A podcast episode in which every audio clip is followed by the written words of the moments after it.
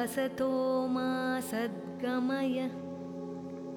तमसो मा ज्योतिर्गमय मृत्योर्मामृतं गमय ॐ शान्ति शान्ति शान्तिः Namaskar，欢迎大家一起进入甘乃夏空间。 我们将在这里分享我们在印度的生活经验，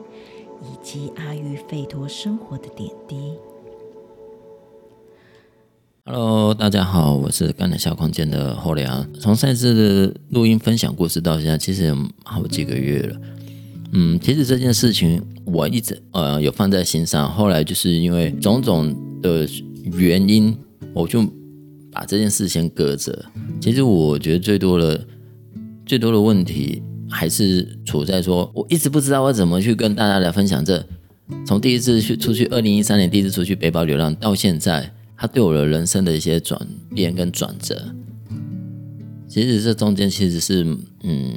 经历了蛮多蛮深刻的事情，也还有许多的故事。可是有时候我们人就是不小心，就是一下就把事情想得太复杂了，然后以至于很难去。着手去实做或去实现某件事情，对，那就不知让我就是想到知名的旅游书曾经有讲过，说旅行最困难的事情就是踏出去的那一步，对，然后于是我就想说，嗯，我们不需要把这件事情看得是这么复杂化，所以于是我就觉得好，时间点对了，那我们就开始可以来录这一集，而且今天很有趣的是，呃，我今天早上起来的时候，脸书。的动态跳出来，就是十年前我从雨崩村出来的时候发的文。那我觉得就蛮好像是一个是个赛吧，好吧，那我们就开始分享。我第一次出去背包流浪的时候是在二零一三年的时候，我记得很清楚是二零一三年的十月。然后那时候我就是呃自己一个人背起背包，然后带着相机，还有单程机票。为什么是订单程机票？对，一定很多人会觉得说，哎，那你订单的机票一定比较贵嘛？我想给自己一个没有时间设限、没有已设定好的一个背包流浪的行程。那时候只是很清楚知道，我这一趟出门就是想要去看雪山，去看梅里雪山，还有去稻城亚丁看几座很美的雪山。其实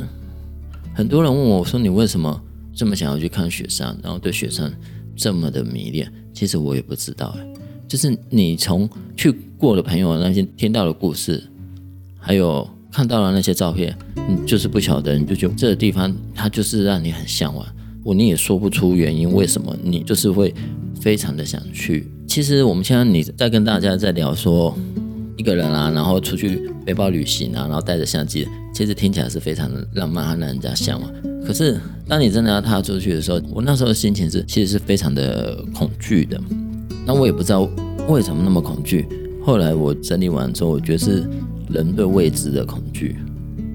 因为当你一个人真的要出去背包旅行的时候，你不知道你会遇到了什么样的人事物。现在精准讲就是走出的舒适圈，路上可能会遇到很多艰辛的过程。那时候我最早只想要去看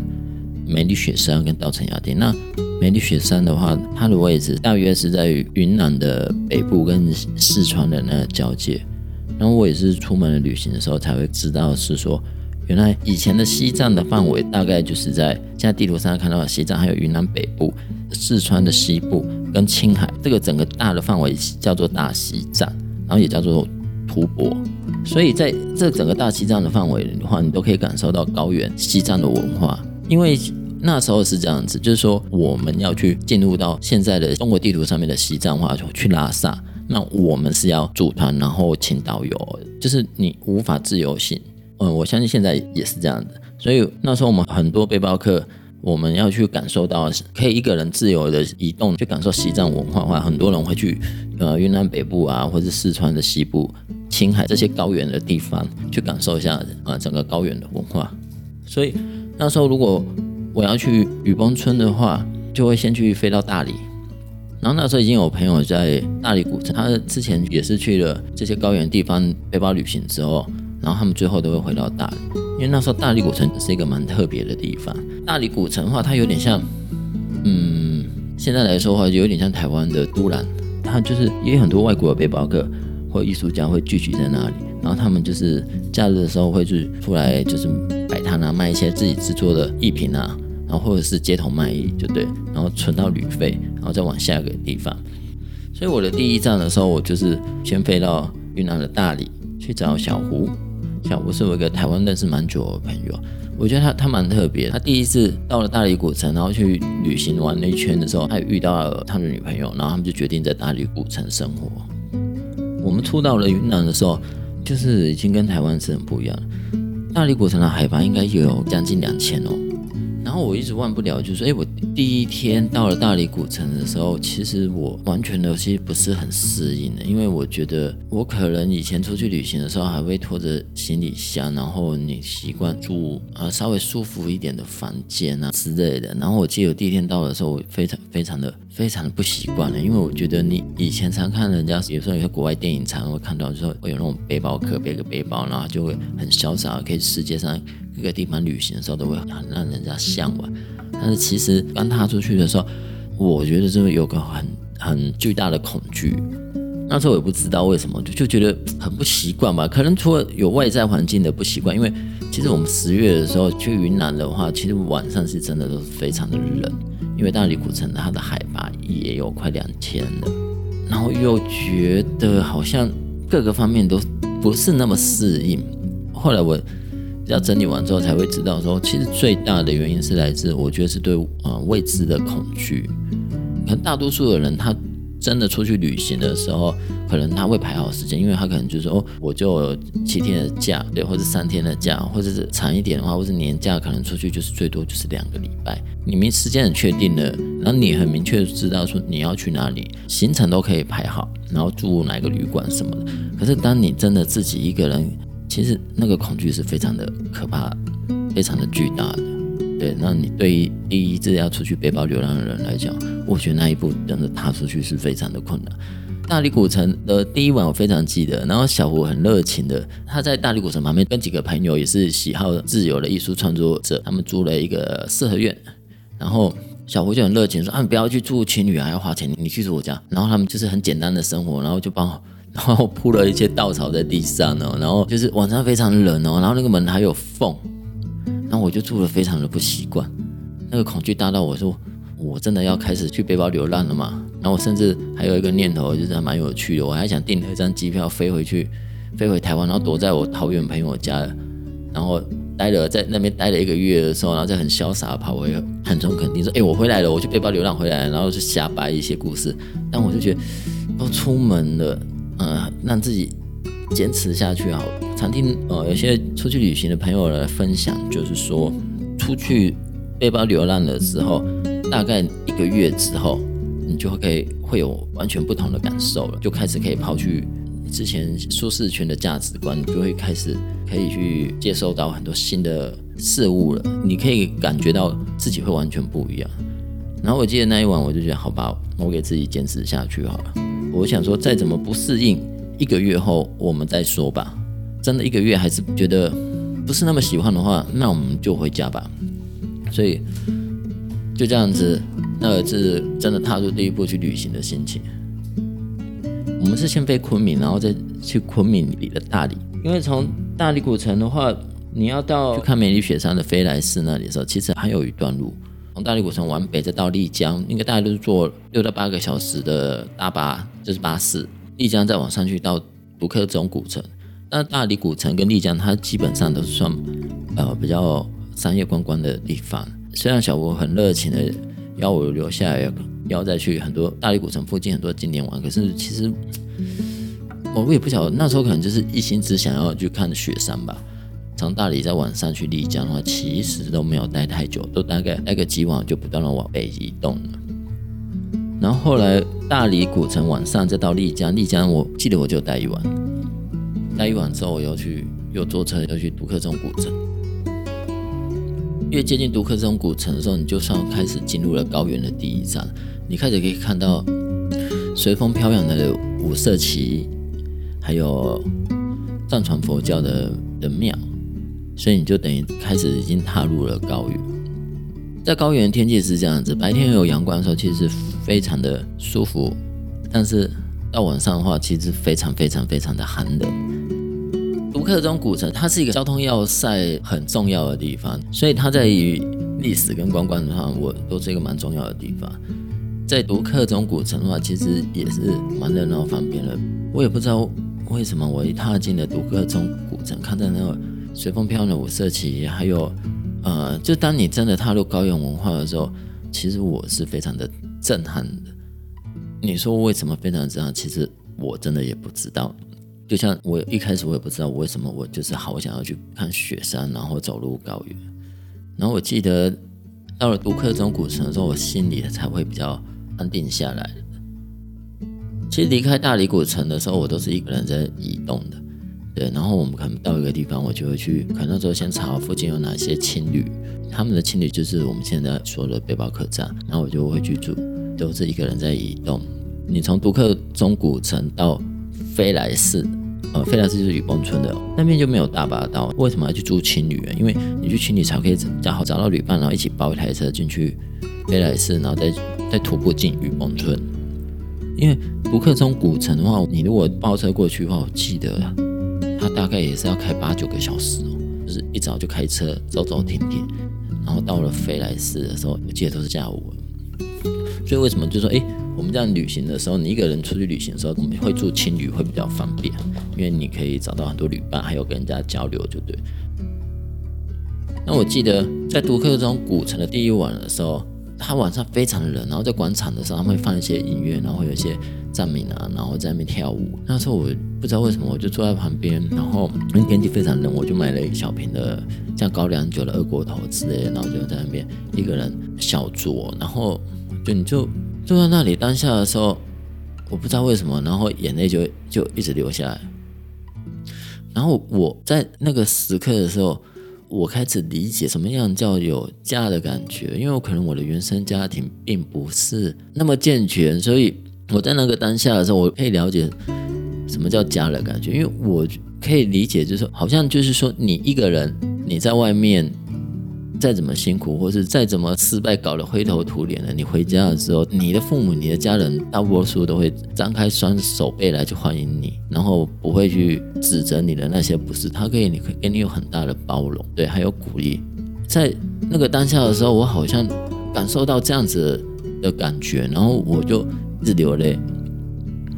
其实以前以前跟人家谈这些事情的时候，我都觉得好矫情。像有人会说过，就是说有些人到一个地方的时候，他会觉得说哦，好像回家了，然后好像是前世的呼唤。然后有有人会觉得哦，这样好矫情，你只是去一个地方没有多久，没有多深入，然后可能就因为片面的感觉，然后去说出这样子的感受，然后就是会觉得很矫情。但我现在再回头看，我就会觉得。矫情又如何？那个是你最真实的感受，而这些的高原的文化和雪山就一直吸引了你再回去。我觉得就是每一个人他对某一些事物的喜好都是都是不一样的。那也有可能是你的类似的经历，那也有人他可能就是比较喜欢去欧美，去走一些朝圣之路。我觉得就是每一个人的灵魂的特质不一样。那我很清楚的话，我就是会跟这些事物脉络是有连接的。呃，说到这里，我们可以聊聊，因为我在旅行的时候，在青旅，呃，常常会跟呃中国的他们的背包客聊天啊。我们后后来才发现是说，原来二零零八年的时候，台湾的作者谢万宁他写了一本书，叫做《转山》。他把他二零零四年，因为呃得到了流浪者计划的资助，然后他把骑单车到西藏的路程写了一本书。然后二零一一年。中国他们把这个转山拍成了电影，然后在中国获得巨大的回响，然后造就了许多中国的年轻人，他们开始骑车到西藏的风潮。然后这些是我踏出去的时候，在千里间跟伙伴们聊天的时候才得知的。因为书中的电影提到梅里雪山这个地方，然后因为梅里雪山它在藏传佛教也是一个非常重要的圣地。因为梅里雪山它很特别，它是有十三座雪山，然后连绵在一起。然后，通常我们都会从飞来寺梅里雪山对面，然后去看那个整个梅里斯山峰。因为转山那里他有提到这个，而且他故事里也有提到是说，你能看得到梅里雪山全貌的话，你会幸运一整年。如果又可以看到日照金山的话，那又是更好。那日照金山就是说，呃，我们太阳的时候，日出或日落的时候会有个角度，然后它刚好照在雪山上的时候，雪山会变成金黄色的，那个真的很美。但是那个真的就是可遇不可求。后来我们到独克宗的古城的时候，很多人都要去看美丽雪山，而且那时候有一个徒步路线，就是美丽雪山山脚下的雨崩村。那雨崩村那个时候其实也是，呃，走这条路线的人他们一定会进去的，因为雨崩村它是一个在美丽雪山山脚下的小村庄。因为它进去的交通非常的不方便，你可以想象说，在高原雪山里世外桃源的该有的想象，就会在雨崩村里的实现。因为它就是在雪山的山脚下，很宁静的村庄，然后一切就是非常的祥和，对，然后很淳朴的地方。我觉得说，为什么他们那么向往？我觉得是因为交通太不方便进去，你一定要徒步的。然后我觉得他才尽量可能保持他这种。原有原始的景色，徒步进去要走十二公里，然后出来也要走六公里。它除了徒步进去外，因为雨崩村的海拔接近要三千公尺哦，你要进去的路途其实是对不是常登山的人来说，其实是非常的辛苦的。那雨崩村记得它有个故事，就是说，哦，它这个地方为什么会让人家发现？就是说，就是在外面的村庄的时候，那时候都有人会发现，哎，怎么有一个。老人他常常会背物资出来，就是一物一物。外面村庄的人就觉得奇怪，那为什么都没有看过这个老人？不知道他从哪里来的。然后他们就很好奇，有一天把他的米上面偷偷装一个小洞，然后后来才跟着地上的那些呃山路的米，慢慢慢慢慢慢慢慢的跟着他进去，才走进了雨崩村。所以就是说，他以前都是一个与世隔绝的地方。我那时候过去的时候，他已经变成呃中国背包客里面蛮热门的徒步路线了。雨崩村的神瀑也是在藏传佛教就藏民里面就是蛮重要的地方。他们他藏民他们都也是会来梅里雪山这里转山，然后会来神瀑这里。雨崩村的景色啊，然后跟它的介绍的话，我觉得各位朋友可以去上网去查一下。对，因为我觉得用声音的去讲叙的话，其实蛮难的去说出它的整个历史脉络的。我现在可以就是给大家分享，就是说，哎，就是进去雨梦中，它其实是非常的辛苦，而且好在就是到后来已经蛮习惯的去住青旅了，因为刚出去的时候在大理丽江古城的时候都习惯要去住。呃，所他们所谓的标间嘛，标间就是套房嘛。然后我一个人住一间，然后有卫浴，就是大家出去很习惯住的房间嘛。然后但是到独克宗古城的时候，我就已经开始已经很习惯了，就是住背包房。因为你后来发现你更爱住背包房，因为你可以认识很多旅伴，然后可以跟大家聊天，然后可以听大家的故事，跟大家交流。那时候住背包房有非常非常多的不方便。嗯、呃，你在高原那么寒冷，你也不会天天想要洗澡，而且。可以跟人家有认识很多旅伴的时候，已经远远胜过了那些不方便或不适应了。然后我在那里飞来寺的青旅待了几晚，晚上就很热闹，然后认识了很多伙伴，然后我们就一起很辛苦的进去雨崩村。后来我们一起进去旅伴，后来有事先走了。后来我自己一个人走了一整天的山路，然后自己出来这样子。那雨崩村的话，我觉得这世界不管到哪个地方，就是一个景点，它如果人潮多了久了，难免会商业化。那因为之前也听说雨崩村还要开路，然后车子可以进去。对，然后我最近十年后，二零二三年，我是呃上网去搜寻了今年从雨崩村出来的人写的游记。我可以庆幸的，它难免商业化一点，可是还是保有大概的它淳朴的样子。当然，青旅会越开越多，然后越来越豪华的，但是好像没有到。很可怕的商业化，好像里面现在也有咖啡厅之类的。之前传闻说要开路，然后可以开车进去，好像也不是常态性，好像特定的吉普车还是特定的时间你才可以去搭，而且好像也一个人也不便宜，所以大多数人还是选择徒步走进去，最多就是骑驴子进去就对了。大概从雨崩村出来之后，你已经觉得好像已经慢慢的可以适应整个高原的文化，然后你也觉得这个。呃，背包旅行它已经可以开始走入了下一个阶段了，所以从雨崩村出来之后，我下一个想去的地方就是稻城亚丁。我要去稻城亚丁的话，我还要再回到独克宗古城嘛。所以我在雨崩村出来之后，我在飞来寺的情侣当然也是呃找到了伙伴拼一台车，然后我们就坐回去独克宗古城，呃，住一晚，就是我要再往北走去稻城。独克宗古城它是比较大的城镇，蛮重要的，蛮热闹的城镇。那你去稻城，它是就是会比较小的县城。然后在中国的，他们很多的大巴，他们都是天一亮就要发车，因为那个距离是非常长的。然后我记得印象非常深刻的，就是呃，从独克松古城到稻城的时候，那个巴士大概是要坐将近十二个小时的长途大巴。你时间这么久，一定都是天一亮就要发车。然后你是大概是。黄昏的时候会到达那个地方，所以从雨崩村出来的时候，其实，在雨崩村的辛苦的感受啊，就是说还有呃，就是那种徒步的艰辛啊，然后你去真正的去看到雪山的时候，呃，这些历练下的时候，其实已经变得有点不一样了。你不再会用台湾的价值观，然后你在舒适前的价值观看眼前的事物了。那时候我觉得很大的不一样，就是当我看到那张车票的时候。呃，你我们以前的价值观说，你看着十二个小时就哇哇好远，十二个小时，我这辈子没坐过十二个小时的车子。然后呢，这价值观的不一样的时候，你就会很很去享受这一切。然后我记得那一天，我从青旅很早很早我就背着背包，然后天一亮，然后你就坐上了长途大巴。其实那时候你已经不再会觉得这个是一件非常久的事情，或者很难以接受，而且你很享受路上的这一切，就一个人坐十二个小时。然后天才刚亮的时候，就坐上了大巴，然后他在高原山路行驶，你就看清晨的第一道光线照进来，然后旁边大多数坐的都是藏民，然后就是听着他们说着藏语，然后你就一个人看着窗外的景色，然后在那种辽阔，然后也很孤寂的山路这样走走停停的，你觉得你多了好多时间跟自己相处，然后跟自己对话。你就发现你已经很享受眼前这一切，然后慢慢的你，慢慢的你会觉得，当出发前的对未知恐惧的你，已经离得好像有点越来越远了。然后你你很享受你在这旅途上，然后这样子坐着车，一个人也很自在潇洒的去移动。然后即便十年了，我现在在讲这样子的景色的时候，我都还记得，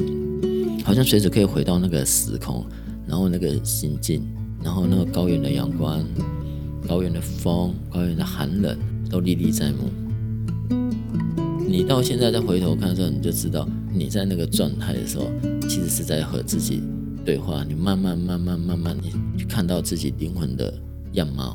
你现在回头看，真的就知道人在那个状态的时候是多么的难能可贵。因为你平常我们的生活，你就是会做，呃，会在所有的工作啊。然后或者读书啊，大部分工作今天几点起来，今天要忙什么，甚至中午要吃什么，下午就马上回家，我们要干嘛？然后我们排假要干嘛？然后我们什么什么时候要干嘛？那你可能在少数的时间的时候，比如说在在阅读的时候，或者是可能你在运动或做瑜伽的时候，你可能会有呃可以获得一个安静片刻。可是，在旅行的时候，你出去经历了这些东西的时候，然后可能又是到一个你心所向往的地方的时候。就有很长的时间都在处于这个状态，很宁静的状态。然后后来我们到了稻城，稻城亚丁，我大概跟大家就是介绍一下它是一个什么样的地方。因为呃，如果有兴趣，大家当然可以去网络上查更多的资讯。稻城亚丁它其实是有被一些呃国外的媒体去报道说，它就是所谓真正的香格里拉，它也是藏传佛教一个蛮重要的地方，因为它。啊，在亚丁这地方，它有个三座的高耸的雪山，然后还有个大的草原，所以它的它的景色也是非常的淳朴的美丽。比较特别的是，它有三座造型非常独特的的大雪山，分别是仙乃日雪山、央迈勇雪山、夏洛多吉雪山。仙乃日雪山又被藏民尊崇是观世音菩萨的化身，央迈勇雪山是文殊菩萨的化身，夏洛多吉雪山是金刚手菩萨的化身。那时候在出发前，稻城亚丁，它也是我一个很向往、一定要去的地方。哦，我们要去亚丁的时候，也是在情侣，然后找旅伴，然后一起拼一台车，然后进去亚丁园区。呃，因为稻城亚丁的话，它已经被规划成是一个很重要的景区，对，像国家公园这样子。可能有人会觉得这样子会不会呃太商业，然后就破坏生态？但是相对的，也让让普罗大众更容易可以进去一睹雪山的面貌。嗯，因为我是十一月到稻城亚丁了，因为接下来已经开始要冬天了，然后所以游客就不是那么多。然后因为也过了呃稻城亚丁，他们觉得。要去稻城亚丁最美的季节就是秋天，秋天的时候它的叶子变了颜色，所以他们觉得秋天是去稻城亚丁最美的季节。嗯，尤其是拍照起来的话，你会觉得现在的雪山下面的话，湖面会有很多很漂亮的颜色，所以那个湖也叫做五色湖。稻城亚丁它的海拔也蛮高的，因为也有是有三千多公尺，然后稻城亚丁。我在那里待了两个晚上，那跟我们一起进去的旅伴，隔天他们都有行程的离开了，所以到第二天、第三天的时候，我都是自己一个人，然后进去了，在稻城亚丁。所以我们走到了景区的步道，到现在是雪山了之后，一般大大多数的人就会拍完照就离开，我就一个人会走进了里面的树林里面，找一个安静的角落，然后晒着高原的阳光，然后看着现在日雪山，就这样子一个人坐的，我也不知道坐了多久多久。之前在垦丁大街的时候，因为有聊过，就说因为那时候人潮来得太快太多了，然后自己也是有一点有一点迷失了之后不知所措，所以才会出来旅行的。所以在仙乃日雪山的时候，我就是看着雪山，然后我你有一个声音就是问自己说：那我我旅行结束之后呢？我如果再回去之后呢？然后你就想说：那我怎么去规划我后面的人生呢？可是那时候就会有个声音，那时候真的心里就浮现一个声音说：“嗯，你都可以勇敢的、艰辛的出门了，你不需再去惧怕往后的生活。”后来最后离开了亚丁，然后回到稻城的青旅时，就觉得哎，已经这样子长途跋涉，然后又去了看了梅里雪山跟稻城亚丁之后，你就会觉得哎，就开始在呃稻城的青旅里面想说给自己休息的时候。其实那时候有觉得自己呃又到另外一个状态，因为那时候真的已经出门了，快已经一个月了。你很习惯了背包流浪的步调之后，然后你觉得你的心境又是更不一样了。真的是你已经会摆脱了就有了价值观了。在稻城的青旅里面，你会听到认识的朋友，他们大致上的方向都是会再往北走，然后到了三幺八国道。三幺八国道，它是一条从上海再到成都，然后再一直到拉萨，然后再接到那个尼泊尔边境，所以就是一条横跨中国东部到西部的公路。那受到转山电影影响的很很多想要骑单车或徒步旅行到拉萨的朋友，他们有了会像电影走了滇藏线，然后从云南那里，然后再接到三幺八国道。那也有一些朋友，他会选择从成都出发，因为成都是个大都市嘛，你可以先从那里为出发点，然后先去做好你的补给，然后调整，然后再一路的骑单车到拉萨。这条公路的话，也被他们誉为说中国最美的公路之一，因为你只要到了川西，就是四川的西部之后，它就是会进入了高原，那一路的景色都是非常的漂亮的，对，然后有无数的雪山，当然。路途也是非常的艰辛，所以他们就是都流传了一句话，呃，眼睛在天堂，身体在地狱。然后他们如果说从成都骑车到拉萨的话，骑单车都预计是一个月的时间。所以你就知道，说其实这一趟单车到拉萨的旅途其实是非常的辛苦的，对，所以才会有流传的那一句话呢来形容。所以我们在稻城青旅遇到了很多都是从。准备进三幺八国道，然后也有是徒步旅行的。徒步旅行的，他们通常就是会边走边搭便车。然后在那里的时候，我认识了阿贵。对，阿贵是说他的老家，现在老家在哪？我去我有点忘了。因为他说他到了一个城市里面去咖啡馆打工了两年，然后他这两年的话，他存了一点钱。但是他就对人生的对往后的规划，其实他也是觉得有点迷茫，所以他就决定是说，好，那他就是用最省钱的方式，就是徒步搭便车的旅行方式，然后要一路就去拉萨。在到着青旅的时候，我觉得我已经到了另外一个状态，就是你很享受到路上的一切了。你觉得你已经很习惯了这种背包客的装扮，然后风尘仆仆的在长途大巴，然后在公路上的移动着，你已经非常的享受了这一切。然后你就很自在在情侣里面的没办法，晚上跟大家喝点酒，然后聊聊天，听着大家的故事。然后白天的话，你可能就一个人带着相机，然后在稻城的县城里面啊，然后拍照啊，走路啊，也不是漫无目的的，就是你很享受这这种很自在的当下，就坐在路边晒晒太阳啊，然后看看过往的人啊，或者是有一天我们就是在青旅里面，然后看到后面那那座小山坡，我们就问他说：“哎，你们有人上去吗？”